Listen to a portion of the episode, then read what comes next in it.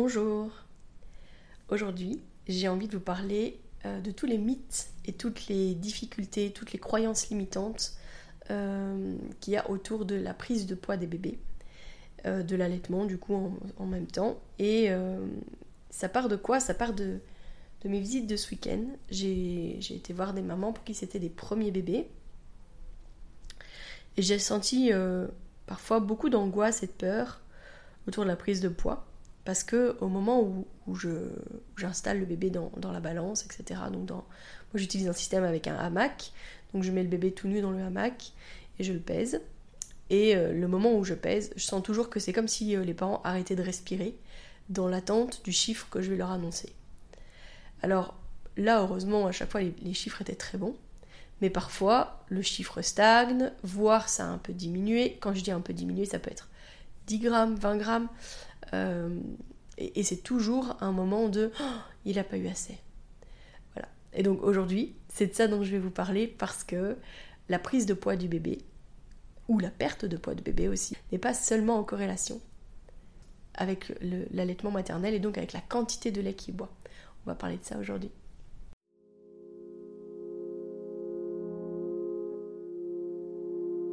Bienvenue dans Bulle de Sage-Femme, le podcast qui déconstruit les croyances, démystifie les peurs sociétales, redonne toute sa place à la physiologie des femmes qui savent enfanter dans leur pleine puissance, mais aussi des bébés qui savent se mettre au monde. Ici, vous profiterez de l'expertise de sages-femmes pratiquant en dehors des hôpitaux, des accouchements à domicile ou en maison de naissance. Nous souhaitons que vous trouviez les outils, les informations pour que vous puissiez être les acteurs de la naissance de votre bébé, et ce quel que soit le lieu où vous avez décidé de l'accueillir. Mon nom est Mélissa Chambard, sage-femme, maman de 5 enfants. À chaque épisode, je vous partagerai mes astuces, mes bons plans, mon expertise, des anecdotes, mais aussi des témoignages de parents, de sages-femmes et des rencontres inspirantes autour de la périnatalité, dans la bienveillance, la force, la puissance.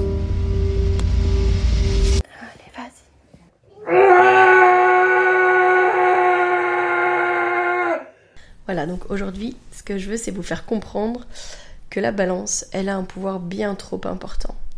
C'est-à-dire que souvent, il y a beaucoup de décisions qui sont prises uniquement sur la base euh, des chiffres sur la balance.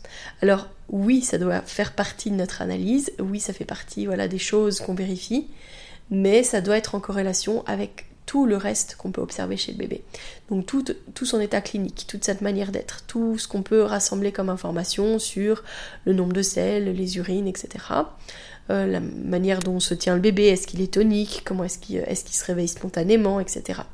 Donc il y a plein de choses qui rentrent en ligne de compte aussi comme bah, le moment de notre visite. Je sais que par exemple, ça m'est déjà arrivé d'aller chez des mamans, bah voilà, au niveau de mes horaires de, de visite, je n'ai pas la capacité de toujours les voir exactement au même moment dans la journée. Et puis, bah, les bébés, ils t'aident pas exactement au même moment dans la journée entre la veille et le lendemain.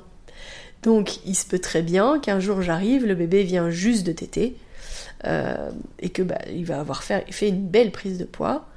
Et puis le lendemain ou le lendemain, enfin en fonction euh, effectivement euh, du jour post-natal et donc des visites qui sont programmées. Peut-être que la fois suivante, quand je vais revenir, bah, il n'aura pas encore bu, mais au contraire, il est à la fin, il va devoir boire bientôt. Et quand je vais le peser, il aura peut-être pas pris de poids, voire il aura peut-être perdu un petit peu. Alors moi, ce que je dis toujours, c'est euh, voilà, quand il y a quelques grammes de différence, c'est peut-être un gros pipi en fait. C'est peut-être la couche bien remplie là que qu'il y avait juste euh, au moment où on l'a changé. Euh, c'est peut-être bah voilà le fait que je l'ai pesé après. C'est peut-être aussi tout simplement parce que le bébé il a peut-être eu froid. C'est une des premières causes de bébé qui, a une perte de poids lente ou, euh, euh, qui, qui, perd un peu de poids. Euh, c'est la prise de poids. C'est la température, pardon. La régulation de la température. Si le bébé a un peu froid, il va utiliser en fait de l'énergie pour essayer de réguler sa température. Donc voilà, je voulais juste vous dire ça, que, la balance, elle a un pouvoir beaucoup trop grand, que parfois la balance, en fonction de si jamais par exemple elle a été pesée une fois à l'ONE, une fois chez le pédiatre, une fois avec la sage-femme, etc., même si par exemple il y a une tournante de sage-femme, parce que ça peut arriver aussi, euh, bah clairement en fait, à chaque fois, nos balances, elles sont tarées différemment. Donc, si j'avais par exemple deux balances et puis que je pèse le bébé avec deux balances différentes, il y a de fortes chances pour qu'il y ait une différence de poids. Alors, j'espère pas euh, des différences de poids à hauteur de 100, grammes quand même, mais il y aura une différence de poids. Et dans les premiers jours, là où euh, les parents sont hyper stressés euh, aux 10 à 20 grammes près, là, ben, ça peut être hyper anxiogène en fait. Donc, c'est important aussi d'avoir cette notion-là et de ne pas s'affoler pour rien si c'est avec une autre balance, par exemple, que le bébé a été pesé. Moi, par exemple, quand les, les parents reviennent de la maternité, quand je pèse le bébé la première fois, je leur dis bon bah voilà, peut-être que le poids est moins, peut-être que c'est à peu près égal, peut-être que c'est beaucoup plus. Voilà, ça peut être totalement différent une fois sur l'autre. Mais ce que je leur dis, c'est voilà, ça c'est notre nouveau poids de référence. Ça veut dire qu'on va se baser sur ce poids-là pour que lors de mes, prochaines visites, on puisse voir comment est-ce que le bébé euh, prend du poids comment est-ce que son poids évolue en tout cas. Donc voilà. Il y a une constance avec l'allaitement maternel malheureusement, bah, c'est que dès qu'il y a un problème chez le bébé, on va très vite mettre euh, ça sur le compte de l'allaitement. Et puis bah du coup, du lait, et donc du coup, bah, de la maman. Ça veut dire, bah voilà, s'il fait pas bien ses nuits, bah, ça c'est des grandes attentes qu'ont les parents vis-à-vis des nuits des bébés, on en reviendra, je reviendrai après là-dessus. Euh, bah souvent on va dire, bah oui, mais c'est parce que tu l'allaites. Euh, si euh, il demande énormément, c'est parce que tu l'allaites. Si, euh, même parfois, oui, s'il a du reflux, c'est parce que tu l'allaites, c'est parce que tu lui donnes trop souvent, parce que, enfin voilà. Donc, on va reparler de tout ça. Je vais reparler avec vous, voilà, de toutes ces, ces croyances limitantes, et on va faire le lien petit à petit, au fur et à mesure, sur ben voilà, euh, détricoter, euh, remettre, euh, remettre du sens en fait dans tout ce qu'on entend sur, sur ça et, essayer de vous donner des pistes pour vivre un petit peu plus sereinement tout ça. Ce qui est clair, c'est que dans les, les, les premiers jours d'allaitement, les mamans, elles apprivoisent beaucoup les sensations, surtout quand c'est un premier bébé. les premiers jours sont souvent pas c'est pas l'image euh, de béatitude qu'on imagine hein, euh, d'avoir euh, son bébé au sein où on dit ah oui ça sera un moment de connexion on sera bien etc bah, malheureusement souvent c'est beaucoup de questionnements. Déjà dans les tout premiers jours bah, le fait qu'il n'y ait, pas, de lait mais qu'il y ait du colostrum ça stresse énormément les parents. Parce que on a l'image du bébé qu'on doit remplir, etc qui on doit donner beaucoup de lait, qui doit être nourri, etc. Et du coup, bah, euh, ça stresse énormément le fait qu'il n'y ait pas beaucoup en quantité avec le colostrum et qu'on ne sente pas cette fameuse montée de lait, donc euh, où les seins doivent être remplis, gonflés, etc. Donc ça, euh, souvent, c'est les mères hein, qui, ont beaucoup de stress vis-à-vis de ça. Et, et, elles se rajoutent cette charge mentale-là d'être sûres de nourrir correctement leur bébé donc du coup, euh, en plus de tout le reste qu'elle manage, en plus de tout ce qui euh, vient parfois les envahir hein, avec l'arrivée d'un nouveau bébé, d'un bébé, d'un nouveau bébé, euh, bah voilà, ce stress supplémentaire de savoir si elle donne suffisamment est quand même assez ancré.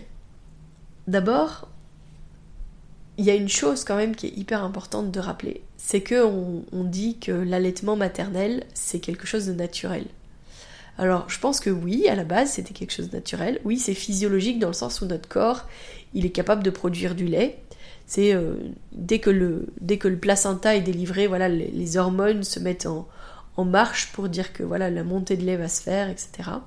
Mais ce qui est fou, c'est que on appelle ça naturel, mais en fait il n'y a plus rien de naturel en soi, dans le sens où les femmes d'aujourd'hui, qui ont des bébés aujourd'hui, elles ont souvent jamais vu d'autres femmes allaiter devant elle. Et quand je dis allaiter, je veux pas dire euh, être cachée sous un châle ou sous un, rideau d'allaitement, la limite, euh, pour allaiter en toute, euh, discrétion, pour pas déranger, etc. Ou même pour préserver sa pudeur, hein, ça c'est tout à fait le droit des mamans. Mais ce que je veux dire, c'est qu'elle a jamais vu une femme, en général, elle a jamais vu une femme allaiter ouvertement devant elle c'est-à-dire sortir son sein. Alors, je dis pas déballer, euh, enfin voilà, mais potentiellement, pourquoi pas, euh, sortir son sein, installer son bébé, voir son bébé prendre le sein, etc.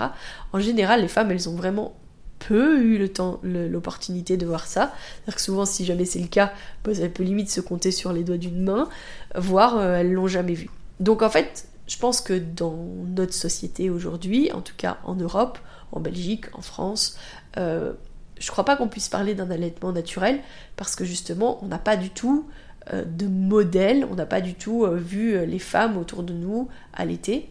Et puis, en plus de ça, on a quand même ici des générations de mères qui n'ont pas du tout été elles-mêmes allaitées parce que bah, c'était l'apogée du biberon, et puis pour un oui ou pour un non, de toute façon, les allaitements s'arrêtaient très tôt. En fait, on a oublié comment est-ce que fonctionne l'allaitement, comment est-ce que les bébés savent se nourrir, comment les femmes savent produire du lait et le donner à leur bébé? Donc ce qui est fou dans cette histoire, c'est que il a suffi de quelques décennies de biberon pour qu'on oublie totalement comment est-ce que ça se passait au sein. Alors en plus, historiquement, en France et en Belgique, euh, ce qui était très ancré aussi, c'était, euh, bah, en fait, par exemple, la noblesse faisait appel à des nourrices. Donc en fait, euh, pour pouvoir refonctionner dans la société ou pour pouvoir travailler, etc. En fait, les femmes, elles n'allaitaient pas elles-mêmes leurs bébés. Puis les nourrices, elles devaient elles-mêmes donner en garde leurs propres enfants pour pouvoir nourrir les enfants des autres et parfois dans des conditions qui faisaient qu'en fait ces enfants-là ne survivaient même pas. Donc euh, je crois qu'il y a vraiment beaucoup de, de, poids autour des allaitements et, euh, et, on a vraiment de la, de la désinformation qui s'est mise en place vraiment avec ces décennies de, de, biberons et aussi surtout avec bah, les, les orphelinats, les lieux où on a pris soin des bébés, les pouponnières, où on prenait soin des bébés en leur donnant bah, effectivement du lait au biberon, mais euh, surtout en leur donnant à heure fixe, parce qu'il y avait tellement d'enfants en fait que bah, il y avait des roulantes, et puis bah, on devait donner euh, toutes les 3 heures un biberon à cet enfant-là, enfin voilà. Et donc du coup, on a, euh, on a calqué nos références vis-à-vis de l'allaitement maternel par rapport à ce qui se faisait justement dans ces situations particulières, des pouponnières, dans ces années de guerre par exemple. Donc du coup, ce qui se passe, c'est qu'il n'y a même plus de transmission transgénérationnelle. Parce qu'en général, euh, que ce soit donc nos propres mères, ont souvent pas allaité, mais souvent aussi les grands-mères, elles ont vécu des situations où par exemple les bébés qui étaient mis en pouponnière, les allaitements euh, qui se mettaient en place, euh, qui étaient vraiment très douloureux parce que justement les bébés étaient mis à distance, puis les femmes elles avaient des congestions qui étaient énormes, les bébés qui n'arrivaient pas à s'accrocher, les mamelons qui devaient être vraiment dans des états parce que ces bébés n'arrivaient pas à prendre correctement le sein, elles devaient certainement avoir des crevasses, etc. Enfin voilà, elles rentraient à la maison avec euh, euh, les seins bandés, avec du camphre, etc. Enfin, ça devait être euh, souvent un, deuil assez douloureux au niveau de l'allaitement. En tout cas, quand on en, quand on en parle avec les mamans d'aujourd'hui et qu'elles parlent de la grand-mère qui me raconte comment est-ce qu'elle, elle n'a pas pu allaiter parce que ici et ça. Ben, ça en fait en fait des, du coup des, lignées de femmes qui n'arrivent pas et qui n'ont pas euh, les références de l'allaitement maternel et puis qui veulent soutenir bah voilà, leur petite fille, leur fille dans leur souhait d'allaiter leur bébé, mais en fait qui n'ont pas du tout euh, les références, j'ai envie de dire, qui n'ont pas du tout euh, les réflexes par rapport à ça. Avec tout l'amour qu'elles y mettent, je crois que des fois, bah voilà, elles, elles transposent parfois un petit peu de ce qu'elles ont vécu, euh, de la manière dont, euh, dont, elles faisaient, et notamment avec le biberon. Et donc du coup, elles elles sont pas forcément adéquates dans, les conseils qu'elles vont donner. Ça va être parfois des paroles qui vont blesser les mamans, parce que euh, la manière dont on leur dit, dont on leur parle, dont on les conseille, etc. Mais parfois elles disent mais ma mère elle me dit qu'il faut que je fasse comme ça et, et je crois que la plupart du temps, on a envie d'écouter sa mère. Et puis là, on est un peu en porte-à-faux en mode ma mère elle me dit de faire comme ça, mais la sage-femme elle me dit de faire autrement. Euh, c'est parfois difficile. Hein. Mais ce qui est important, c'est justement de rappeler que, en fait, elles ont pas, souvent elles n'ont pas allaité. celles qui l'ont faite, c'était limite des warriors en fait. Hein. Elles sont passées au-delà de, euh, tout le système qui euh, était pro, pro biberon. et donc là, j'imagine que euh, sûrement que les mamans euh, qui ont elles-mêmes allaité, elles le vivront peut-être différemment dans l'accompagnement de leur fille. Mais c'est tellement rare euh, de nos jours, c'est assez hallucinant d'ailleurs. C'est tellement rare que cette transmission transgénérationnelle, elle existe quasi plus. Alors j'espère que justement les femmes qui aujourd'hui allaitent leur bébé devant leurs aînés, etc. Enfin voilà J'espère que justement ça donnera une nouvelle ligne, une nouvelle, une nouvelle euh, culture autour de l'allaitement qui sera plus naturelle. J'espère vraiment au fond de moi que mes enfants, que ce soit mon fils, j'espère qu'il sera euh, un papa un compagnon qui pourra vraiment accompagner l'allaitement sereinement, qui sera vraiment plus à l'aise, j'ai envie de dire, avec, euh, le fait que sa compagne potentiellement allaitera. Euh, j'espère que mes filles allaiteront euh, de manière voilà, plus, plus naturelle parce qu'elles m'auront vu pendant, bah, voilà, pour certaines, bah, voilà, Joséphine, elle m'aura vu allaiter trois de ses petites sœurs. Eh ben, j'espère que pour elle c'est tout à fait normal et qu'elle le vivra de manière beaucoup plus sereine. Ça c'est un, peu une vision à long terme que j'espère pour, voilà, pour nos filles d'aujourd'hui. Dans le sens où bah voilà, l'allaitement est devenu un petit peu plus la norme, même si euh, il s'écourte euh, rapidement, parfois pour des mauvaises raisons, euh, que la société ne soutient finalement pas tant que ça l'allaitement, puisqu'avec la reprise du travail à trois mois, bah voilà, les allaitements ils sont encore, ils sont encore tellement fragiles parce que bah, devoir introduire le biberon aussitôt, devoir tirer son lait alors que bah, les conditions dans les, dans les les conditions au travail ne sont pas forcément optimales pour pouvoir tirer son lait, etc. C'est tout ça en fait qui fait que bah, voilà, les allaitements s'arrêtent et que euh, repasse effectivement au biberon alors que c'est pas forcément toujours le choix des femmes.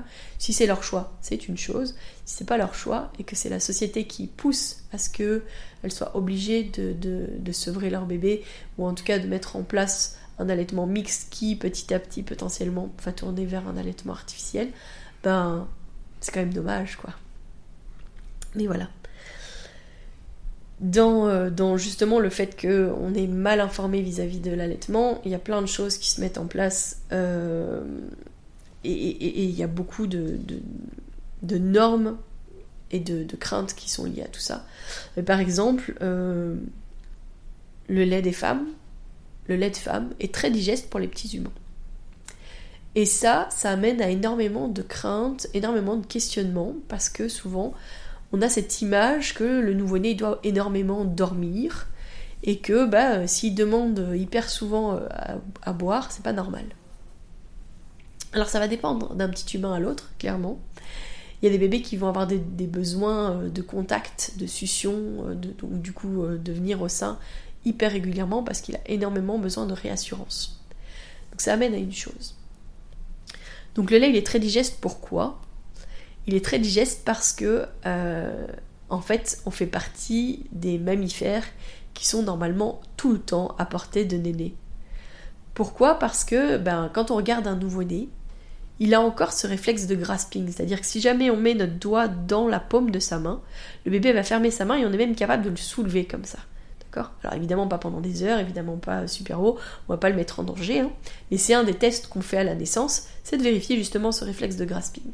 C'est quoi en fait bah, C'est le réflexe du petit primate. Quand on regarde les, primates, euh, quand ils, naissent, voilà, ils s'accrochent en fait à la fourrure de leur mère et ils sont constamment à portée de pouvoir, téter quand ils en ont besoin. Donc les mères, elles le, passent du dos euh, à, devant et elles le fait téter au sein sans problème. Ça, c'est ce que nous, on devrait faire en théorie. Ça veut dire que normalement, il devrait toujours être tout près de nous, contre nous, et puis on devrait lui donner le sein à la demande dans l'absolu, ce qui se passe, c'est que la plupart du temps, nous les êtres humains, on a créé des petits nids tout confortables où on pense que c'est là que sont bien nos bébés et puis qu'on les récupère uniquement pour les nourrir justement quand ils demandent à téter. Mais en faisant ça, ben, en fait, le petit humain il se sent parfois un peu en insécurité. Pourquoi? Parce qu'en fait il a souvent besoin de réconfort, il a souvent besoin de se sentir contenu, au chaud. En fait le petit humain il cherche dans ses premiers mois de vie en fait, il aime ressentir les sensations qu'il avait in utero. Donc clairement, être posé dans un petit nid tout seul, ça marche pas beaucoup. Alors ce qui se passe, c'est qu'il y a d'autres mammifères qui fonctionnent comme ça. C'est ce qu'on appelle les nidicoles. Les nidicoles, euh, quand ils naissent, la première chose qu'ils font, souvent quand ils naissent, ils naissent par portée. Ils sont immatures, ils ont les yeux fermés, ils se tétouillent les uns les autres, et quand la mère vient les nourrir, ils têtent tous, voilà, là c'est une mamelle normalement pour nourrir tout le monde. Et puis ce qu'il y a, c'est qu'elle, elle va devoir aller se nourrir. Donc elle va quitter le terrier euh, euh, pour euh, aller se nourrir. Mais elle sait pas pour combien de temps elle en a pour aller se nourrir. Donc par exemple, la maman renarde, elle va devoir aller chasser, ou la maman louve, elle va devoir aller chasser. Elle laisse ses petits. Pendant ce temps-là, les petits, ils se tétouillent les uns les autres, ils se font patienter, et ils se tiennent chaud les uns les autres. D'accord? Donc ils sont quand même euh, ils entendent des battements du cœur, ils entendent des respirations, ils sont les uns contre les autres, etc. Et puis la mère revient, hop, elle les renourrit. Donc elle, elle va avoir un lait beaucoup plus riche parce que bah, justement, elle va être amenée à quitter le nid et puis à revenir, etc. Et donc, elle ne sait pas finalement pour combien de temps est-ce qu'elle en a. Donc, le lait doit quand même être bien rassasiant, bien riche pour pouvoir faire patienter les petits et aussi pour qu'ils grandissent quand même assez rapidement. Quand on voit ces animaux-là, ils évoluent quand même très très rapidement et ils changent très rapidement. Donc euh, ils vont devenir matures, avoir la capacité à se déplacer, etc. beaucoup plus rapidement. À côté de ça, il y a les nidifuges. Alors eux, ce sont ceux qui, euh, dès les premières heures de vie, doivent savoir marcher. Et s'ils ne le font pas, euh, bah, ils, meurent en fait, parce que ils pourront pas suivre leur mère pour aller s'allaiter, et ils pourront pas suivre potentiellement le troupeau qui va devoir se partir en migration ou aller d'un point d'eau à un endroit, etc. Donc clairement, euh, ce sont des petits qui ont besoin d'énormément d'énergie parce que bah, il va falloir qu'ils suivent. Et puis des petits qui vont devoir aussi grandir assez rapidement, bah, voilà, pour pas être des, petites proies faciles, chétives, qui pourraient être euh, des, des, prédateurs. Donc ça c'est, euh, si on regarde un petit veau, quand il naît et puis euh, quelques semaines après, il a déjà énormément grandi. Donc le lait est beaucoup plus riche aussi. Donc c'est là où il faut faire la distinction notre lait, il n'est pas pauvre. Notre lait, il est adapté à notre espèce. Mais nos référentiels par rapport au biberon sont liés à du lait de vache qui a été modifié, mais du coup, du lait qui rassasie beaucoup plus, du lait qui cale beaucoup plus. Hein. Et donc, du coup, cette norme de allaiter toutes les 3 heures n'a aucun sens. Parce que finalement, un petit humain qui est au sein, on ne peut pas savoir si, euh, bah, quand il fait tétée, là, on ne sait pas si en fait c'est un petit encas qu'il prend ou si c'est un gros repas avec entrée, plat, dessert. Euh, euh, enfin voilà, on, ne sait pas. Puis il faut pas oublier aussi que le sein il n'est pas que nourricier. Ça veut dire que quand le bébé vient au sein, ça peut être pour manger, oui clairement. Ça peut être aussi pour boire. Et quand il fait très chaud, le nouveau-né ou le petit bébé, enfin voilà, il va énormément faire des petites tétées. Pourquoi? Parce que dans le lait, la composition du lait change au fur et à mesure de la tétée. Et au début de la tétée, c'est plus comme de l'eau. Donc c'est plutôt aqueux. C'est plutôt désaltérant. Donc s'il fait chaud, le bébé va plutôt, avoir tendance à faire des petites tétées courtes pour justement se désaltérer. Tétée, c'est aussi se rassurer. C'est euh, le bébé, tout ce qui vit est nouveau. Tout ce qui l'entoure, toutes les sensations, les stimulations, etc., sont totalement différentes de quand il était dans le ventre de sa maman. Donc du coup, bah, il est un peu perdu. Enfin, voilà. Et la tétée est toujours un moment de réassurance chez le bébé. Parce que finalement, ça c'est quelque chose de familier. Donc même s'il t'était pas in utero, il y a une chose qu'il faut savoir, c'est qu'au niveau des mamelons et surtout au niveau de l'aréole, il y a euh, des glandes qui sécrètent une substance qui est là pour justement lubrifier le mamelon et qui euh, donne une odeur au, sein, enfin au mamelon, qui a une odeur qui est similaire au liquide amniotique. C'est ce qui amène le bébé à venir faire sa première tétée quand le bébé naît, il va venir jusqu'au sein parce qu'il reconnaît l'odeur. C'est pas parce qu'il a faim, parce que potentiellement il est encore accordé à son cordon ombilical si on l'a pas coupé, donc il est encore euh, totalement alimenté comme il l'était in utero. C'est pas non plus. Euh, et, même si on a coupé, il faut pas oublier non plus que encore peu de temps avant de naître, il a encore bu du liquide amniotique, donc en fait il, il est sorti avec son doggy bag. Il a encore plein de liquide amniotique dans son estomac, donc il a encore plein de choses à digérer dans son estomac il n'est pas du tout affamé. Par contre, il va venir réflexe parce que ça sent le liquide amniotique et que ça, ça lui est familier. Et puis, ben voilà, il va associer justement euh, le fait de téter avec cette odeur, euh, cette réassurance, etc. Et puis en plus, euh, on va dire cerise sur le gâteau, il va avoir du colostrum. Donc, téter, c'est se rassurer. C'est ce moment câlin, ce moment je, retourne auprès de ma mère, je sens son odeur, je sens l'odeur du liquide amniotique, j'entends le bruit de son cœur. En général, la maman, elle va contenir le bébé avec ses, avec ses bras, et donc le bébé va se, retrouver dans cette sensation où il est contenu dans sa base, il est soutenu au niveau de sa base, etc. Donc il est énormément rassuré. C'est un peu son, son meilleur endroit, c'est le, nid parfait pour le bébé, c'est contre sa mère. Le deuxième nid parfait pour le bébé, c'est contre son coparent, son papa ou sa, maman, euh, parce que bah, c'est la deuxième personne qui connaît le mieux en général au monde. Donc euh, sa voix en général, et puis il va s'approprier justement l'odeur de son autre parent, euh, son rythme cardiaque, etc. Donc c'est le nid des bébés, le premier nid des bébés, ça devrait être le corps des parents. Parce que c'est là où je vous dis, bah voilà, dans nos gènes, à la base, on est des, des, mammifères qui sommes portés. Donc c'est pour ça que c'est plus naturel pour les bébés d'être contre son parent. C'est aussi pour ça que le bébé est beaucoup plus rassuré quand il est à bras et qu'il y a des bébés qui, dès qu'on les pose, ouvrent les yeux alors qu'on avait l'impression qu'ils dormaient profondément, euh, se mettent à pleurer euh, et que dès qu'on les reprend, hop, ils se calment. C'est pas un caprice, c'est juste que c'est tout à fait normal et naturel. C'est juste que c'est comme ça qu'il est programmé. C'est comme ça que depuis la nuit des temps, normalement, les bébés devraient être. Donc du coup, ça reste pour eux quelque chose d'important que cette sécurité physique, de se sentir contenu, de se sentir rassuré.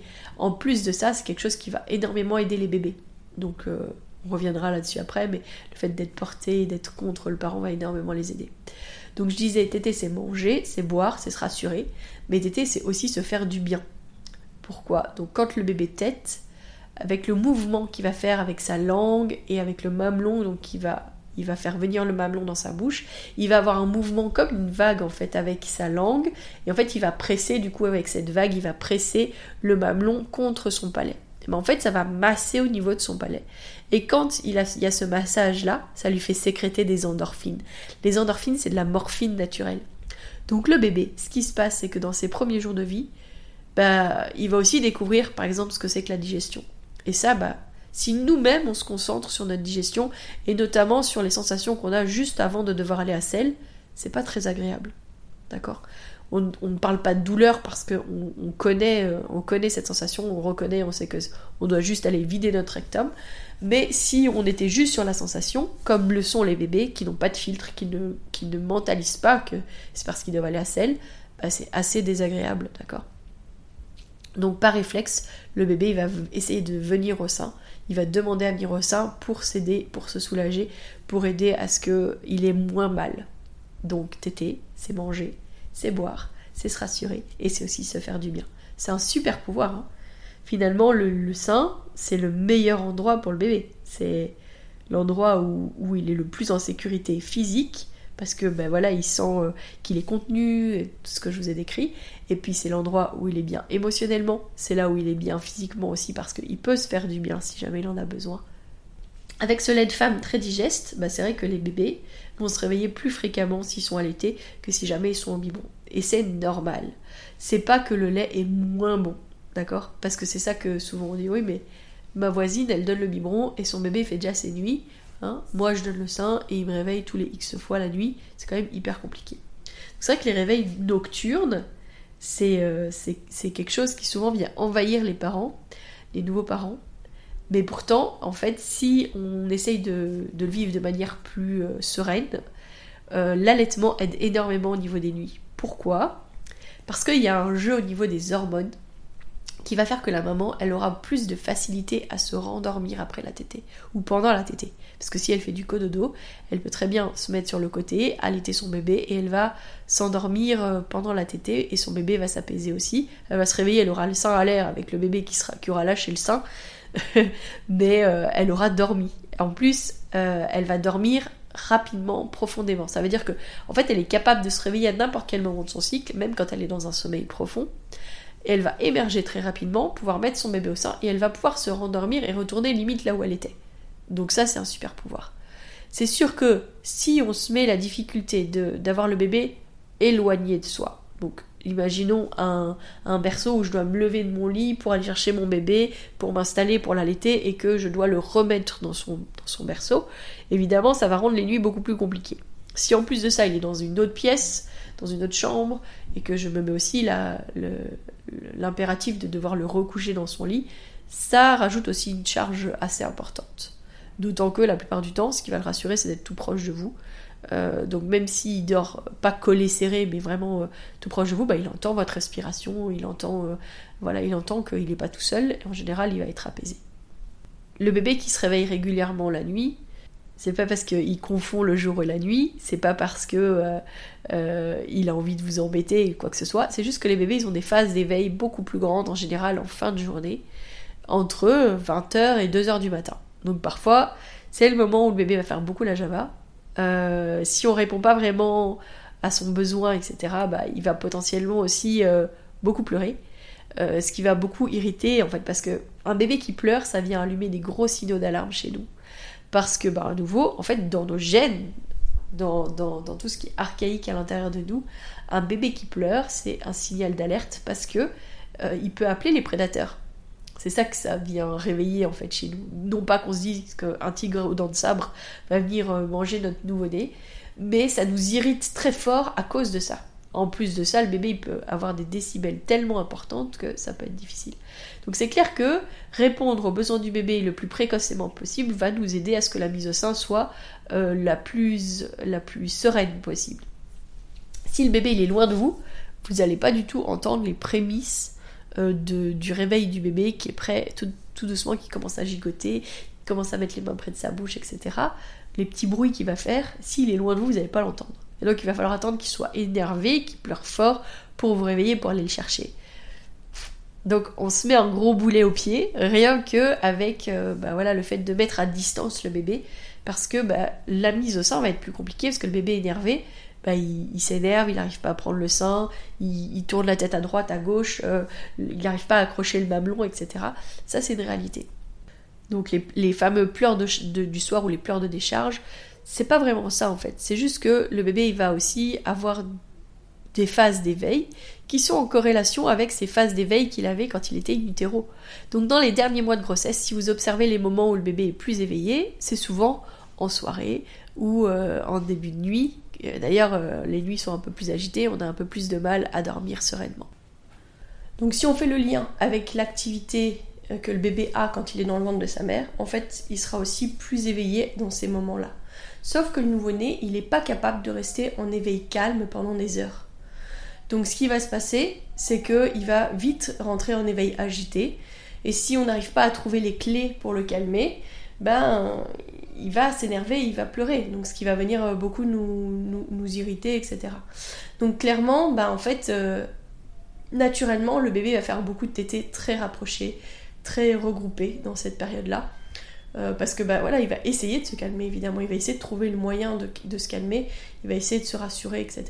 Donc du coup, il va faire des tétés regroupés. C'est pas qu'il manque de lait à ce moment-là, c'est que c'est normal. Et puis, après ça, en général, il va faire une portion de nuit un petit peu plus longue. Donc pour augmenter sa période de sommeil en début de nuit, il va devoir augmenter sa période d'éveil en fin de journée. Et sa fin de journée à lui, c'est souvent entre 20h et 2h du matin. Donc ça peut être effectivement de 21h à, minuit, ou enfin voilà, mais dans cette période-là, souvent le bébé va être plus agité. C'est pas des pleurs de décharge. Les bébés, c'est pas des éponges qui, qui amassent des, sensations et puis des, émotions pendant toute la journée et puis qui relarguent à heure fixe. Non. Si jamais il y a quelque chose de cet ordre-là, si jamais émotionnellement il ressent peut-être des tensions, etc., c'est sur le moment même qu'il va le dire. C'est pas euh, a posteriori en fait. Donc dans les bâtons, dans les roues qu'ont les, les, bébés et les femmes, euh, c'est aussi toutes les choses qui sont mises en place dans les hôpitaux.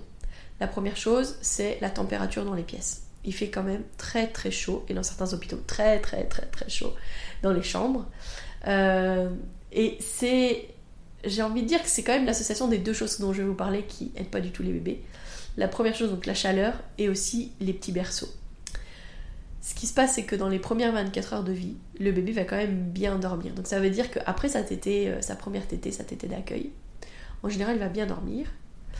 Euh, parce qu'il va se remettre de la naissance. La naissance est très physique et très difficile pour les mamans, mais il faut pas oublier en fait que c'est difficile aussi pour les bébés, que physiquement ça leur demande énormément de travail euh, et que du coup bah, ils ont aussi besoin de se reposer. Donc dans les premières heures, ils vont beaucoup dormir. Les premières 24 heures, le bébé va peut-être téter 4 fois grand max. Hein. En général, parce qu'il y a quand même des bébés qui sont des grands téteurs, même déjà dans les premières 24 heures. Mais en général, les bébés vont beaucoup dormir. Donc ce qui se passe, c'est que si en plus on le met à distance, bah, il va peut-être dormir encore plus longtemps. D'accord? C'est euh, un, fait, c'est que si on le met loin, ben, en plus il va se mettre un petit peu plus en veille et qu'il va dormir potentiellement encore plus longtemps. S'il est contre vous, bah peut-être qu'il va euh, à certains moments faire des petits bruits, bouger un petit peu, hop, instinctivement, la maman elle va avoir le réflexe de vouloir lui proposer le sein, parce qu'en plus elle sait pas encore quand est-ce qu'elle doit donner le sein. Donc elle voit le bébé qui commence à gigoter, à chercher, hop, hop, elle le met au sein. Alors que bah, s'il est dans son petit lit, qu'il est mis à distance, peut-être qu'elle n'entendra pas les petits bruits, puis peut-être que le bébé va juste, comme il est fatigué encore, il va peut-être juste se rendormir et il aura sauté peut-être une de ces micro-tétés qu'il aurait pu faire.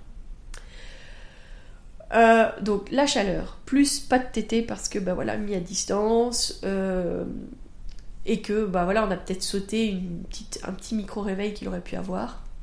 Ça va faire que les bébés, parfois, ils vont se déshydrater. Les bébés, ils sont gorgés d'eau. Hein. Donc quand ils naissent, si on les regarde, euh, ils ont l'air un peu bouffis, comme ça, ils ont les yeux, gonflés. en fait, ils sont gorgés d'eau. Ils étaient quand même pendant 9 mois dans l'eau, faut l'oublier. Et puis en plus, la maman a reçu des solutés pendant son travail, euh, artificiellement comme ça. En plus, il est encore un petit peu plus gonflé. Donc clairement, il va sécher, naturellement, j'ai envie de dire, hein, euh, par perspiration, comme ça. Il va, il va sécher, donc même s'il nous paraît d'aspect sec, il va encore perdre beaucoup d'eau. Plus il va émettre ses premières selles, ses premiers méconiums. Il va avoir des petits pipis. Bon, pas grand chose dans les premiers jours, mais voilà, il y aura les petits pipis. Euh, si en plus de ça, on saute des micro-tétés alors que les apports sont très minimes en termes de quantité, même si qualitativement euh, le colostrum c'est extraordinaire, euh, bah, clairement le bébé va perdre rapidement du poids. Si en plus de ça il est mis à distance, qu'il doit réguler lui-même sa température, ou qu'il fait très chaud et qu'il a tendance à se déshydrater, voilà, ça va pas aider. Donc ce qui va l'aider, c'est potentiellement d'être vraiment tout contre les parents, c'est que la maman du coup elle perçoive ou que le papa perçoive très rapidement quand le bébé est prêt à téter et qu'on puisse le mettre directement au sein dès les premiers signes comme quoi il est prêt à aller au sein. Euh, et que ben, même si par exemple le bébé dort énormément, moi ce que je dis souvent c'est qu'on peut quand même lui donner un petit peu de colostrum. Donc soit on peut récolter un peu de colostrum dans une cuillère et puis lui donner, on va dire un peu passivement Hein, un petit peu de colostrum pour le rebooster pour que ben, quand euh, il sera prêt à téter la prochaine fois, il ait encore de l'énergie parce que ben, justement on lui en a donné. Euh, soit même passivement, des fois juste avec le doigt, on met quelques gouttes sur le doigt et puis hop, on vient les mettre dans la bouche du bébé. On vient lui mettre. Euh, parfois ça va appâter le bébé et hop, il va s'éveiller et va venir téter. Parfois, je vois là juste, il aura eu quelques, quelques gouttes de colostrum qui, l'auront, qui lui auront donné, qui lui auront boosté un petit peu d'énergie pour la prochaine tétée. Donc voilà. Donc clairement, c'est pas des conditions optimales du coup de, de voir, euh, enfin de sentir un peu obligé de mettre ce bébé dans, dans, ce petit berceau parce qu'il est beau, euh, tout le monde met son bébé dans le petit berceau, etc. C'est comme euh, c'est l'objet de la maternité en fait, hein, ce petit ce petit lit. mais du coup, mettre à distance le bébé n'aide pas justement à, à reconnaître les premiers signaux, les premiers symptômes, pas les premiers symptômes, les premiers signaux, oui. Une autre chose qui est faite euh, de manière un peu systématique, non, pas de manière systématique dans les hôpitaux, c'est le bain du bébé. Donc le bain, euh, oui, c'est important de le montrer euh, parce que voilà, on ne sait jamais comment va être le suivi. Et je pense que c'est dans cette optique-là que le fait, le fait les hôpitaux. Mais, mais clairement, si vous êtes suivi par une sage-femme, vous pouvez vraiment dire, mais en fait, le bain, on le verra à la maison, on le refera à la maison avec notre sage-femme, ça c'est ok. Pourquoi? Parce que le bébé, il est en perte de poids. Tous les bébés perdent du poids tous les bébés perdent du poids. Pourquoi? Bah Parce qu'ils sèchent, parce qu'ils perdent leurs urines, leur méconium, etc. Euh, que euh, cet excédent d'eau, etc. qui part. Tous les bébés perdent du poids et c'est normal. Et en fait, ils sont en pleine perte de poids au, J, au J1, là, quand on fait le, bain. Et le bain demande énormément d'énergie au bébé. Donc en fait, on lui fait dépenser beaucoup d'énergie, beaucoup de calories pendant ce bain juste pour une démonstration en fait, parce que voilà, en fait il n'a pas vraiment besoin d'un bain ce bébé, surtout que ben en fait ça, il vient, il vient d'un milieu qui était stérile, il commence à être colonisé par la flore de ses parents, etc. Enfin, il commence à, fabriquer sa flore, à être colonisé par sa flore au niveau de sa peau, et puis on est déjà en train de le laver. Donc clairement, c'est quelque chose qu'on peut vraiment pas se poser. Si jamais c'est nécessaire, on sait toujours le rafraîchir, on sait toujours faire juste un petit shampoing parce qu'imaginons, il a des croûtes de sang un petit peu dans la tête, mais on peut toujours lui faire un, juste un petit shampoing, parfois juste nettoyer avec un petit gant humide, etc. Tout est possible, mais on n'a pas forcément besoin de baigner le bébé euh, dès ses premiers jours de vie, quoi parce que ça lui fait dépenser énormément d'énergie. Donc quand on est à un moment donné où on dit il faut absolument que le bébé reprenne du poids pour que vous rentriez à la maison, etc., ça n'a pas de sens de le laver en fait. Donc, la mise à distance dans les petits lits, la chaleur parfois dans les chambres, le fait de lui donner un bain, c'est déjà toutes des choses qu'on fait de manière quasi systématique et qui n'aident pas les, les, mises en route de l'allaitement.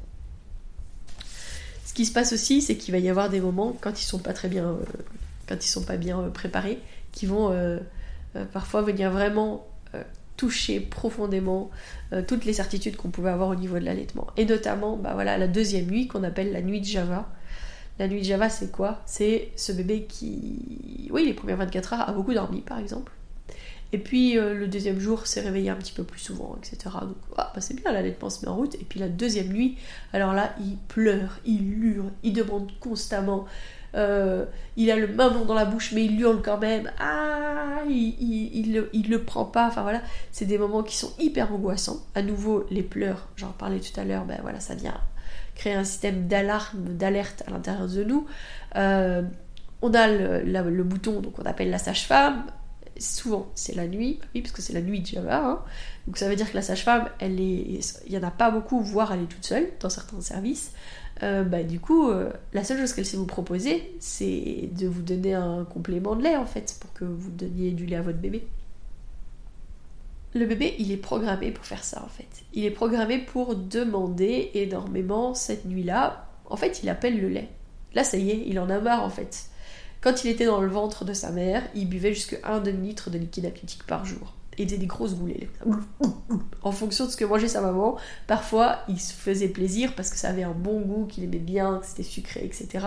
Il buvait des grosses salves de liquide amniotique. Puis là, quand il tête, il y a des tout petites gouttes de colostrum. Alors même si au fur et à mesure des jours ça vient mieux, mais ça fait toujours pas glou-glou quoi. Donc il commence à s'énerver, il veut que ça vienne, etc. Il appelle le lait. En général, le lendemain, la congestion, elle est bien là, elle s'installe, etc. Et le bébé commence à être mieux rassasié. Le, troisième jour, c'est un, moment où le bébé il demande énormément, il, continue à boire beaucoup, mais en fait, il aide à ce que la congestion soit confortable, que la, montée de lait soit confortable. Alors je dis deuxième jour, etc., troisième jour, c'est euh, un guide, hein, parce que bah, des fois ça va être un peu plus tard, parfois un peu plus tôt. Enfin, mais c'est important d'avoir juste notion de ça, qu'il va y avoir une nuit beaucoup plus compliquée. Imaginez-la comme la pire des nuits, comme ça, si jamais c'est un peu mieux, vous direz Ah bon non, finalement ça allait, c'était pas si grave que ça. voilà. Et en fait, ces périodes où le bébé il va. Euh, demander beaucoup. Euh, là, en fait, cette, deuxième nuit, c'est comme aussi, il se réveille. Ça y est, je suis là, en fait. Euh, il s'est reposé et c'est comme une nouvelle étape au niveau de son développement, quoi. Ah oui, en fait, je, je, suis plus du tout là où j'étais avant. il mature aussi au niveau neurologique, quoi. Donc on parle aussi des pics de croissance, mais aussi ou, parfois de pics de développement. C'est parce que à à des moments un peu euh, réguliers comme ça. Le bébé va avoir des moments où il va énormément demander et où ça va énormément venir chambouler euh, les perceptions qu'on a au niveau de son allaitement. C'est quoi C'est des moments où, bah, voilà, ce bébé qui t'était peut-être même toutes les deux heures, peut-être même toutes les une heure et demie, j'en sais rien. Ce bébé qui t'était bien, euh, puis qui après avait l'air repu, qui s'endormait, qui, lâchait le sein, qui était bien, puis qui, attendait voilà une heure et demie, deux heures, peut-être trois heures après sa prochaine tétée. Mais là, il s'endort et puis cinq minutes après, il redemande. Alors c'est peut-être juste ah, le, petit, le petit dessert là, hein. donc hop, on le remet le bébé au sein, il retête, hop, il a l'air de relâcher, paf, tout bien, et puis il revient. Et puis il s'endort, et puis il revient. Voilà, c'est vraiment là, on se dit, il y a un truc qui va pas là, il s'endort plus euh, profondément comme il le faisait avant, qu'est-ce qu'il a, qu'est-ce qui se passe? Et les premières questions qui viennent en général, c'est Ah ben, il y a un problème avec mon allaitement là, j'ai plus assez de lait ou mon lait n'est plus assez nourrissant. La plupart du temps, quand on se pose ces questions-là, euh, il faut juste se rappeler, est-ce qu'on est dans un 3-6-9 3-6-9, c'est 3-6-9 jours, 3-6-9 semaines, 3-6-9 mois. C'est des moments où le bébé va demander plus. Alors, peut-être parce qu'il a besoin de plus, parce que, bah, en fait, on va dire que si on donne le biberon, on voyez bien que par intervalle régulier, on rajoute des dosettes de lait, on, augmente les quantités de lait qu'on va, faire, pour le bébé eh ben, les femmes, elles vont pas produire la même quantité de lait pour un nouveau-né que pour un bébé de 3 semaines, que pour un bébé de 4 mois, etc. Donc, naturellement, instinctivement, le bébé, il va avoir des phases comme ça où il va demander beaucoup plus pendant 24, 48 heures. En fait, il va stimuler plus pour que la maman, elle produise plus. C'est l'offre et la demande, en fait. mais c'est des moments voilà, qui viennent bouleverser beaucoup, parce que ben, on avait un petit rythme, puis d'un seul coup on l'a plus du tout, puis là c'est hyper envahissant. Euh, c'est surtout pas le moment où il faut noter les tétés, parce que alors là, je crois qu'on désespère totalement. Moi j'ai toujours, c'est le moment il faut que tu aies tous autour de toi, tout ce qui te fait du bien, à manger, à boire, euh, voilà. Tu t'installes confortablement, tu mets tes séries si tu veux, mais en gros, euh, n'essaye pas trop de mentaliser ce qui est en train de se passer, prends sur toi 24-48 heures et puis ça va aller. Alors on parle aussi de, développement, de pic de développement. C'est parce que bah, parfois ces phases-là, ça va pas être juste parce qu'il veut augmenter les quantités, mais c'est juste parce qu'en fait il mature sur pas mal de choses au niveau neurologique. Euh, il acquiert de nouvelles compétences parfois, ou, alors euh, il a besoin un peu de réassurance justement, parce qu'au niveau de son développement, il a besoin d'énormément de réassurance, parce que bah, c'est comme euh, avoir, je sais pas, si on, doit développer une nouvelle compétence parce qu'on est face à un nouveau challenge, parfois on va avoir besoin d'énormément de réassurance pour pouvoir aller vers, vers ça, et bah c'est pareil pour le bébé. Donc il va avoir des, moments de tété très intenses comme ça, juste déjà parce qu'un besoin de réassurance plus important. Un moment de pic de croissance qu'on observe très facilement, euh, c'est l'adolescence. Et ça, ça dure pas que quelques heures ou quelques jours, hein.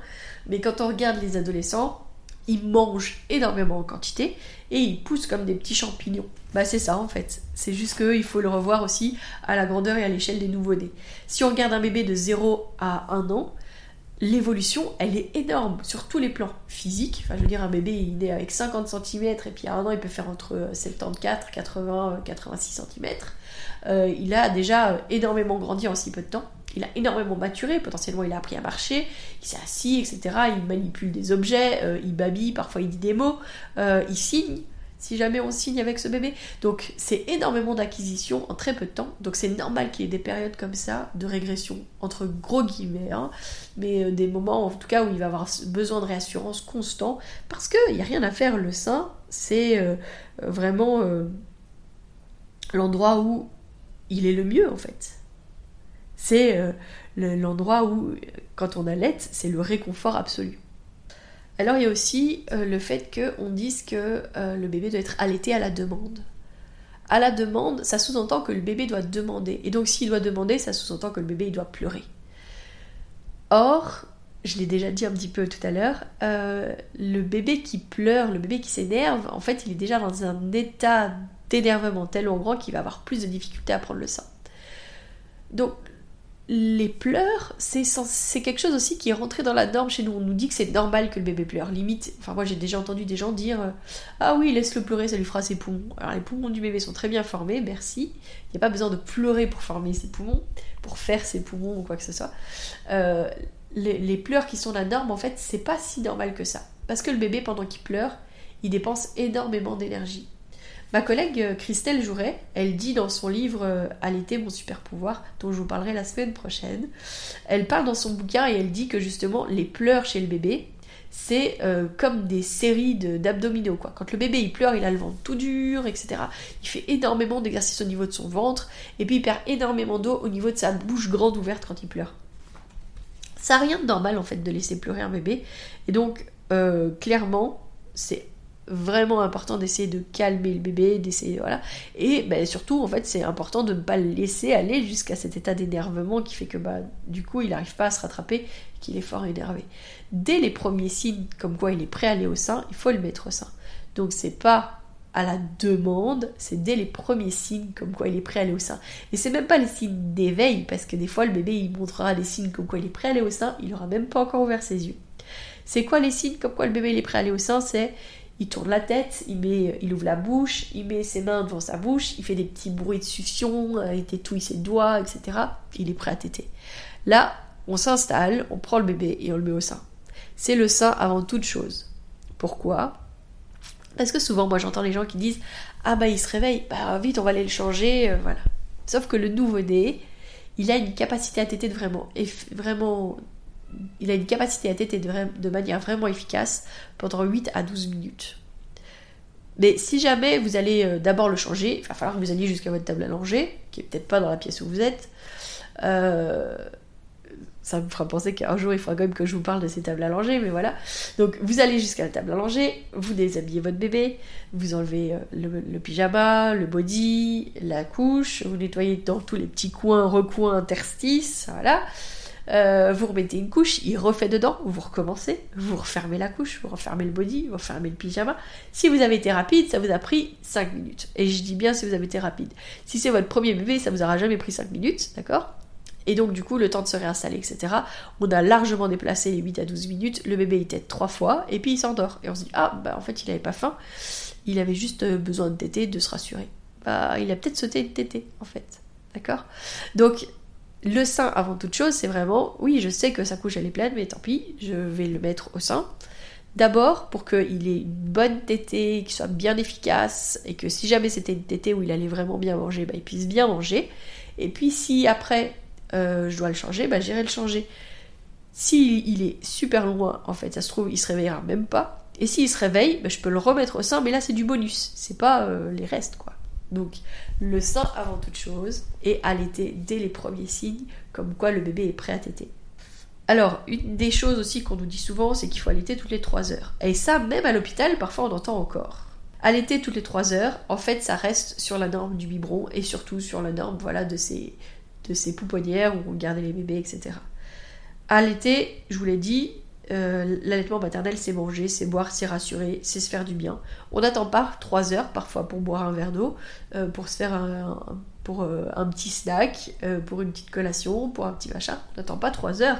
Les bébés, c'est la même chose. Et à nouveau, il y aura la, tétée nutritive, puis peut-être après, euh, d'un seul coup, il aura eu un petit stress, bah, ce sera une tétée de réconfort, etc.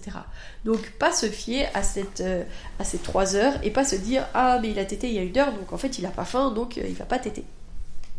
c'est pas que manger. Le fait qu'on pense qu'il faut vite donner des biberons, parce que c'est pour donner des bonnes habitudes, parce que c'est pour pour que le papa ait sa place et qu'il puisse nourrir le bébé, etc. Ou pour que la maman puisse partir plus facilement, euh, faire un truc sur le bébé. Souvent les femmes, si on les écoute, si elles s'écoutent, elles vont pas partir sur leur bébé avant longtemps.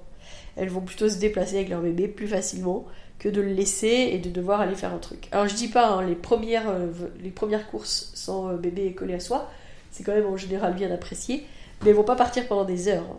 Et potentiellement elle l'aura allaité, elle sera partie faire une mini course puis elle va revenir quoi. Mais donc pas forcément besoin de, mettre en place les biberons tôt, d'autant plus que le risque c'est la confusion synthétide. Alors on parle synthétide, mais c'est surtout un biberon en fait, de la tétine du biberon. Parce que les bébés ils sont pas bêtes, hein, et que ça va beaucoup plus vite au biberon, et qu'en plus la plupart du temps on donne le biberon de manière un peu... Euh, à nouveau dans les images qu'on a, on a le bébé qui est euh, allongé dans nos bras et puis on lui donne le, biberon euh, qui est presque à la verticale.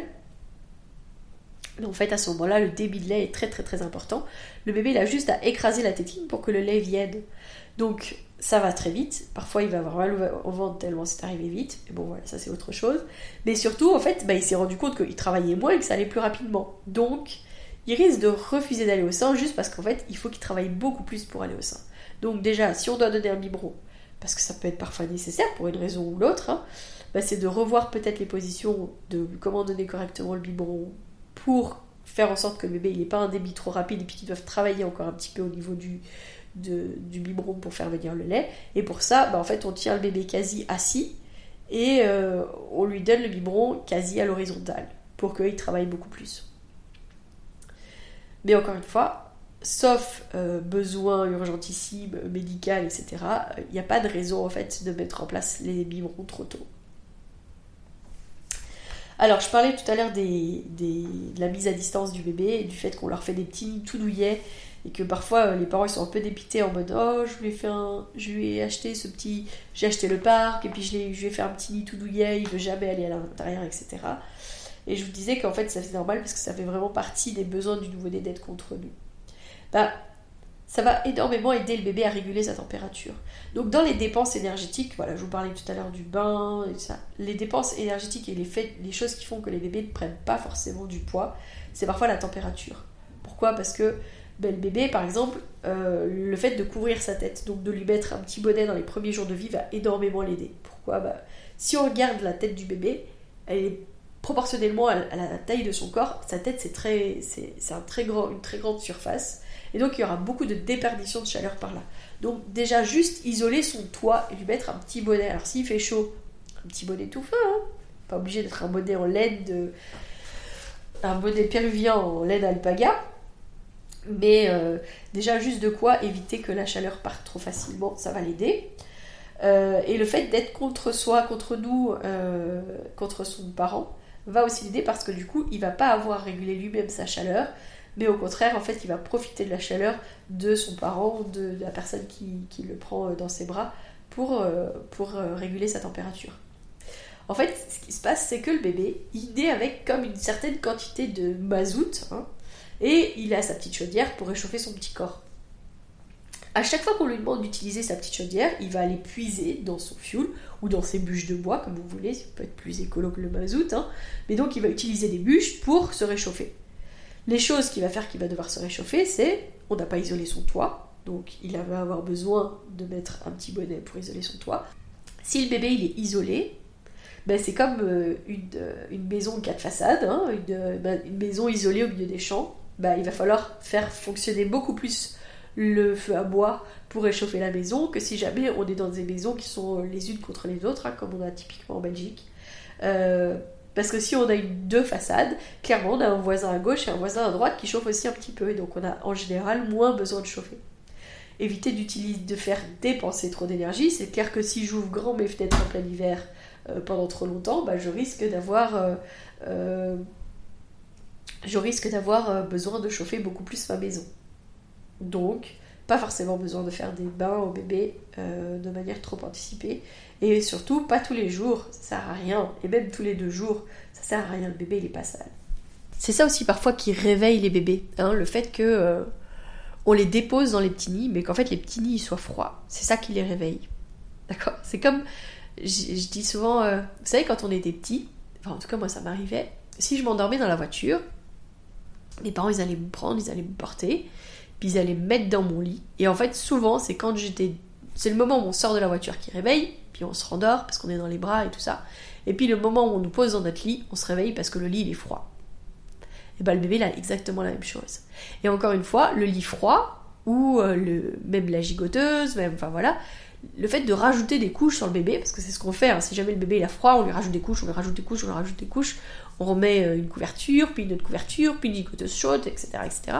Tout ça, c'est inerte, d'accord? C'est pas du tout vivant, ça ne dégage pas de la chaleur. C'est comme nous l'hiver quand on met la couette et puis euh, potentiellement encore une, couverture par-dessus, etc.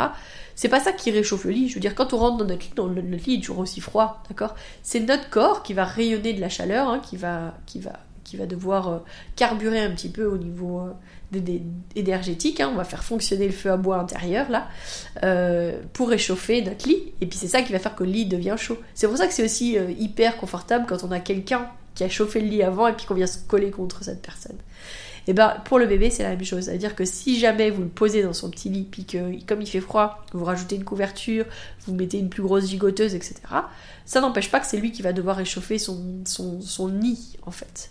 Donc ce qui peut l'aider, c'est que vous réchauffiez le nid avant de le mettre vous pouvez utiliser une bouillotte, vous pouvez utiliser une bouteille remplie avec de l'eau chaude, vous, pouvez mettre euh, la gigoteuse par exemple sur le, chauffage avant de le mettre, même le pyjama, le pyjama que vous allez lui mettre au soir, vous pouvez le mettre sur le, radiateur avec la gigoteuse, et du coup quand vous allez l'habiller, vous l'habillez avec des vêtements chauds. Vous savez, c'est comme on vient de le repasser, puis vous passez votre chemise, super agréable, et bien c'est la même chose. Donc, ne pas faire dépenser de l'énergie pour rien, surtout au tout petit. Donc pensez à ne pas le mettre en mode euh, je dois réchauffer où est-ce que je suis, je dois rayonner de la chaleur, etc. Mais plutôt le mettre en mode économie d'énergie parce que euh, bah, c'est vous qui euh, lui donnez toute l'énergie dont il a besoin, c'est vous qui artificiellement réchauffez les milieux dans lesquels vous allez le mettre ou qui le portez contre vous en écharpe et qui fait que bah, il n'a pas besoin de réguler autant sa température. Ça m'amène à une dernière chose il y a quand même un gros mythe qui dit que le bébé pleure, hurle parce qu'il meurt de faim. Alors, je vous ai expliqué hein, le fait que le bébé commence par être un tout petit peu éveillé, euh, il montre des signes comme quoi il est prêt à téter, etc. Et puis, de petit à petit, il va venir vers un réveil beaucoup plus euh, agité, voire euh, crier et avoir du mal à aller au sein. le bébé en fait qui, qui, à qui il manque du lait, il va pas hurler comme ça. En fait, le bébé à qui il manque du lait, il est apathique. Il dort beaucoup. C'est des bébés que finalement les gens ils aiment bien. Euh, mais ce qui va se passer, c'est, vous savez, quand je vous ai expliqué, hein, là, on a, on a finalement pas mis le bébé tout de suite au sein, et donc du coup il a il a, il a été changé, etc. Il a été euh, installé au sein, il a pas tété beaucoup et il s'est endormi. Parce que ce qui, qui se passe, c'est qu'après, c'est pas 8 à 12 minutes qu'il sera capable de téter de manière efficace, mais ce sera peut-être peut-être plus que 6 à 10. Et puis en fait, petit à petit, ça, ça va diminuer. Donc le temps de téter va diminuer, mais du coup l'énergie aussi. Et en fait, le bébé, plus ça va aller, et petit à petit, en fait, ce qui se passe, c'est qu'il se met en veille. Il dort beaucoup trop. Et euh, si on va vraiment trop trop loin, il va commencer à être apathique, il va pas se réveiller, il va être, euh, tout mou, etc. Là, on sera allé vraiment loin. Mais par contre, le système de, de veille, ça, les bébés, ils sont capables de le faire pour préserver leur réserve énergétique. Donc, quand je vous dis que c'est vraiment important de donner dès les premiers signes d'éveil et que c'est le sein avant toute chose, c'est justement pour éviter ce système-là. Le bébé qui manque de lait, il ne hurle pas parce qu'il n'a pas du tout la force, il n'a pas du tout l'énergie d'aller hurler à la mort parce qu'il crève la dalle. Ça, c'est un bébé qui est en santé, qui est prêt et que oui, il a envie de téter, mais il crève pas la dalle. D'accord? Dans le sens où il n'est pas en train, il n'est pas en manque de lait. Il est juste à un moment donné où on a peut-être un petit peu trop attendu avant de le mettre sein. Donc voilà. Voilà, c'était vraiment un, un épisode pour euh, voilà, dédouaner un petit peu les mamans justement de euh, du fait qu'elles ne sont pas les seules responsables de la prise de poids du bébé. En plus de ça, il ne faut pas oublier que chaque bébé est différent, chaque métabolisme est différent. Si on observe dans les, adultes, hein, on a des grands, des petits, des moyens, des tout minces, des plus gros, des, encore plus gros, etc. Chez les bébés, c'est la même chose je ne sais pas si vous avez déjà vu cette, euh, photo, mais euh, il y a une photo qui circulait sur les réseaux sociaux il y a quelques années où on voyait une jambe d'un bébé et une jambe d'un autre bébé. On voyait une jambe toute fine et puis on voyait une jambe toute potelée. Et eh ben, c'était pourtant des bébés du même âge et c'était des bébés allaités tous les deux. Parce que des fois on dit ah oui, oui, mais lui il est bien potelé parce qu'il euh, est allaité ou au contraire parce qu'il est au biberon. Et eh ben en fait, c'est il n'y a pas de normes, d'accord? Le métabolisme des bébés est différent les uns des autres et la prise de poids va pas être la même d'un bébé à l'autre. Donc si on a bien fait attention, qu'il n'y a pas de restriction, que le bébé a une succion qui est correcte et que du coup il fait le transfert du lait de manière correcte. Si euh, la maman a du lait de manière tout à fait normale, que la mise en route de l'allaitement s'est fait tout à fait correctement, etc. Qu'on ait un gros, un moyen ou un petit bébé, s'il est en santé, si tous les signes qui sont autour sont toujours bons, on est dans le bon en fait. D'accord? C'est pas euh, la norme, c'est pas que la courbe et le milieu de la courbe, c'est toutes les différentes courbes qui peuvent exister. Si le bébé il suit la sienne, c'est qu'il montre qu'il va bien, que ce soit un bon gros bébé, que ce soit un tout petit bébé. Ce qui doit nous mettre la puce à l'oreille, c'est effectivement si le bébé il tête euh, pas bien, et qu'il fait mal, ça c'est important d'aller voir peut-être un ostéopathe ou d'aller faire un bilan auprès d'un médecin qui est compétent, notamment par exemple pour les freins restrictifs. Euh, si il ne mouille pas assez ses langes, ça montre aussi. En fait, si, si ça sort pas, c'est que ça rentre pas correctement, d'accord? Donc les signes que, que euh, l'allaitement fonctionne bien, c'est ça sort bien. du pipi, du caca, des sels de couleur euh, moutarde comme ça, euh, semi-liquide, un peu grumeleuse, parfois crémeuse, mousseuse comme ça. Euh, le fait qu'il nous mouille au moins 5 bons langes par jour, que les, les, langes sont bien lourds, que ce soit de pipi ou de caca, hein, mais qui sont bien lourds, à peu près du poids d'un œuf. D'accord euh, Il est tonique, hein, il est même quand il dort, hein, il, est, tout fléchi, il est tout bien, euh, il régule bien sa température, il a un bon teint, etc. Bah, ça c'est tout hyper important. En parlant du teint, ça me fait penser que euh, parfois les bébés donc, qui ont un nictère, donc qui sont un peu jaunes, ça peut être tout à fait physiologique et que ce soit pas un nictère pathologique, il faut pas oublier quand même que dans les choses du coup qu'il doit gérer, il y a aussi cet ictère qui peut faire que la prise de poids, elle peut être un petit peu plus lente tant qu'il est en train de gérer son ictère. Et ça, je l'ai pas dit tout à l'heure. Donc voilà. Donc il y a plein de facteurs qui peuvent jouer sur la prise de poids. Il n'y a pas que la quantité de lait que donne la maman. Et donc la pression ne doit pas être que sur la maman. Il faut observer tout ce qu'il y a aux alentours. Et justement, du coup, le parent, euh, le papa ou la maman qui est avec cette maman qui allait, eh ben, a aussi tout son rôle à jouer pour préserver toutes ces autres manières aussi de faire en sorte que le bébé euh, ait tout ce qu'il faut. Et puis il faut pas oublier non plus que la maman, elle allait et que du coup elle a besoin aussi qu'on lui apporte des bons repas, des bonnes, de la boisson en quantité, etc. pour l'aider justement à fabriquer du bon lait. Et que ça aussi, ça va l'aider. Voilà, je vous donne rendez-vous la semaine prochaine, parce que la semaine prochaine, ce que je vous propose, c'est une interview justement de Christelle Jouret, euh, qui a euh, écrit un livre qui s'appelle Allaiter, mon super pouvoir, comment devenir l'héroïne de mon projet d'allaitement. Et j'ai bien grand hâte de vous expliquer tout ça, de vous la présenter. Et donc, euh, bah, ça sera un tout bon interview à la suite de l'épisode de cette semaine. Je vous donne rendez-vous donc la semaine prochaine. Si vous souhaitez échanger à propos des différents sujets abordés dans ce podcast, vous pouvez interagir sur les posts dédiés à chaque épisode sur nos réseaux sociaux Facebook et Instagram. Vous pouvez également me joindre par email à melissa avec un y, avec un d, gmail.com. Je serai également ravie de collaborer avec vous, que ce soit pour un témoignage, une rencontre ou pour savoir quel sujet vous intéresserait à l'avenir.